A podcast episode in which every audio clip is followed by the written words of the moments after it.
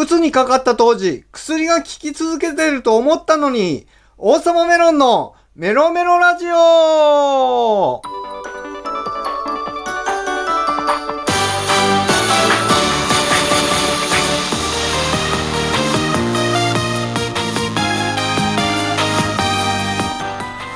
皆さん、よろしくメロメロ、王様メロンです。まあ今回オープニングトークはですね、まあ今相変わらずネット上の創作物というかコンテンツでやっぱ一番上に言えるのは YouTube ではないのかなと思うんですけれども。ああ昨今ね売れてる売れてないの差も激しいし芸能人がやたら参入してきてなんかだんだんこう YouTuber というかまあほんと元祖 YouTuber の人もだんだん芸能人っぽくなっててまあ気がつけば UM という事務所もできて大きな事務所もできてだんだん芸能人っぽくなってきたなって感じもするんですよね YouTuber も。芸能人になっちゃったんでしょうけどねやっぱ UM という事務所が出てきてなんかこう一般の素人が一発当てて大金稼ぐみたいな夢のある感じにはなくなってきたなという感じがしてきたんですね。そう考えるとこういうラジオ配信の方がまあ利益率は低いかもしれないし一発当ててもそんなでもないかもしれないけれども稼ぎはね。でもまだまだこっちの方が夢がありそうだなと思うんですよね。だから本当にあとね YouTube だと家で撮るにしても部屋一旦きれいにするとかね。あとやっぱり撮ってて撮った後か。編集めちゃくちゃ時間かかるからねあれ。ラジオ配信は手軽でいいしでリスナーさんもね固定しちゃえば固定リスナーがつけばそれなりにねなんか美味しい思いもするんじゃないかなと思ってね、まあ、まだまだねマスコミの注目度も低くてインターネット上の注目もまだまだ低いけれどもうんラジオ配信注目株だなぁとは個人的には思いますね。では参りましょう。26箱目の出荷はこちら。そういえば、統合失調症のこと、何も話してなかったから、話してみよう、かっこに、薬が増えた編前回ですね、この、統合失調症のこと、何も話してなかったから話してみようの第1回をやりまして、そこでは、まあ、ダンスゲームにハマった大学時代に、2チャンネルでダンスゲーマーの悪口を書かれて、でそこに僕の悪口も書かれてしまい、まあ、当時2チャンネルにはバスジャック事件の犯行声明が書かれたイメージしかなくてあんなところに書かれて全国に広まったんだという意識を持ってしまいましてでもうまともに歩けなくなってしまうくらい心をめった打ちにされてこういう時精神科かなと思って精神科へ行ったら抑うつ症という診断をされました。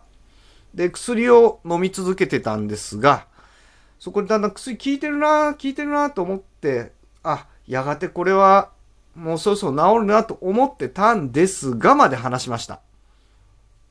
そっからですね、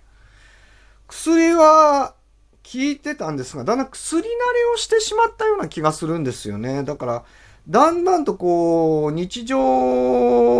の中で薬が当たり前になってきてしまって、今度はだんだん効かなくなってきたような気がしてしまったんです、薬が。で、先生にもちょっと、なんかね、効かなくなってるような気がするんですよね、と思ったら薬がちょいちょい増えてきて。で、増えても増えても、全然回復が見らんなくて。で先生にもそれ言ったらまたどんどん増えてって気づけば分包されている袋に10錠ぐらい入っててでやがてですねこれ薬が多かったからという意味ではないと思うんですけれどもまあうつにありがちな自殺未遂を1回2回3回ぐらいしたような気がします。で、うつにかかる前から、アルバイトをやってたんですね。それは相変わらず続けてて、まあ、うつにかかってもそんなに問題なくやってたつもりなんですが、ところがお客さんがいなくなって自責の念に駆られたりとかしてあまりお店の人ともコミュニケーションお店の同僚か。同僚とコミュニケーションも取りづらくなってきちゃったんですよねうつで。その時に詰め所に戻ってなんで俺はみんなと話さねえんだみたいなことを叫んじゃったりとかもしてて周りを困らせるということもありました。そんな中ですね大学も4年生になりで、4年生、就職活動の時期になりますね。まあ、僕は3月とかからじゃなくて、単位が取れなくてね、4月以降も授業を取ってて、結局まともに始めたのが9月、10月ぐらいからなんです、就活は。で、面接会場に向かって面接したり、就職説明会が開かれてたらそこ行ったりしてたんですが、ある面接会場行く途中で、もう怖くなっちゃって、パーッと引き返したっていうこともありました。で、約束してたのに約束の時間行けなかったってことがあったんですね。そういうのが1回や2回あった気がします。で、ちなみに面接の時に病気がありましてね、うつにかかってましてみたいなことは一切話さず隠して、えー、受けてました。まあ、というのも、やはりね、自分でもまだまだ偏見を持ってたと思うんですよね。まあ、もちろん隠してね、鬱を隠して就職活動やアルバイト探しをしてる人を偏見持ってるとは言いません。言いませんが、やっぱり当時はまだまだ僕は偏見を持ちながら鬱にかかってたと思ってたような気がします。で、まあ、うつ病であるという、うつ病というか抑うつ症ですね。抑うつ症であることを隠しながら、就職活動をしてました。あくまで一般人なんですよ、みたいな感じでしてまして、まあ、なかなかうまくいかなかったですね。まあ、みんなみんなうまくいくもんではないですよね。今だって、いくら売り手市場だからといっても、ね、やっぱり就活うまくいかずに悩んでる人も多いかと思います。ちなみに僕らの時代はですね、就職というのは即戦力だと言われてて、資格もこんだけ取んなきゃダメなんだぞとか、即戦力だからもうついてすぐ働けなきゃいけないんだぞなんて言われてて、葉っぱをかけられて、20社、30社当たり前だぞなんて言われてたんですよね。本当に氷河期ならではの言葉だと思います。そんだけ落ちてから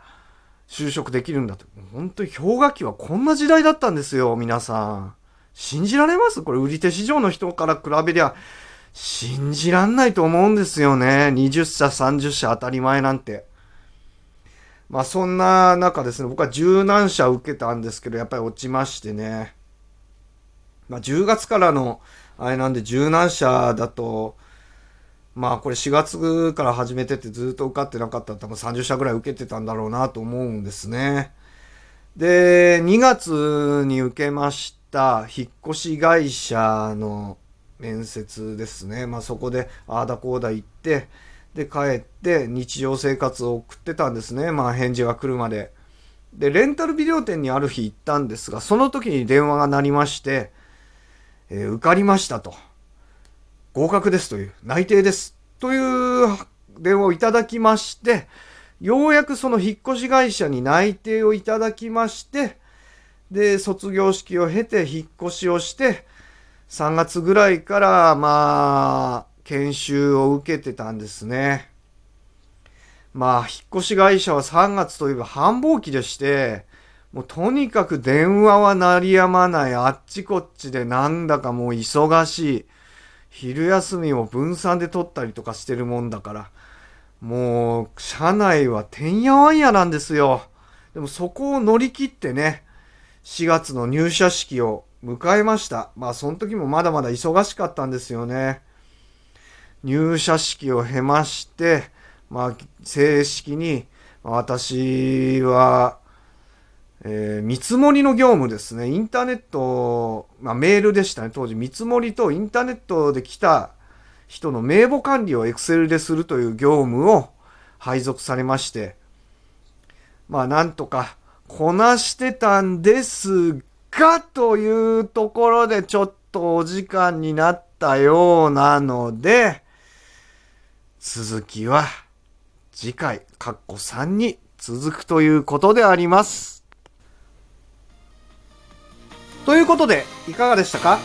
この番組では、興味範囲が小宇宙な僕、王様メロンが、ジャンルにとらわれず、真羅万象を語ります。アプリで聞いている方は、クリップやいいねボタンをお願いします。すべてのリスナーさんは、リンクがある投稿フォームや、Twitter ハッシュタグ、メロメロラジオへの感想を、感想や話してほしいテーマリクエストなどをお待ちしています。噛んじゃった。ごめんなさい。ここまでのお相手は、きらめく精神障害者、王様メロンでした。次回も行きます。生きてます。バイバーイ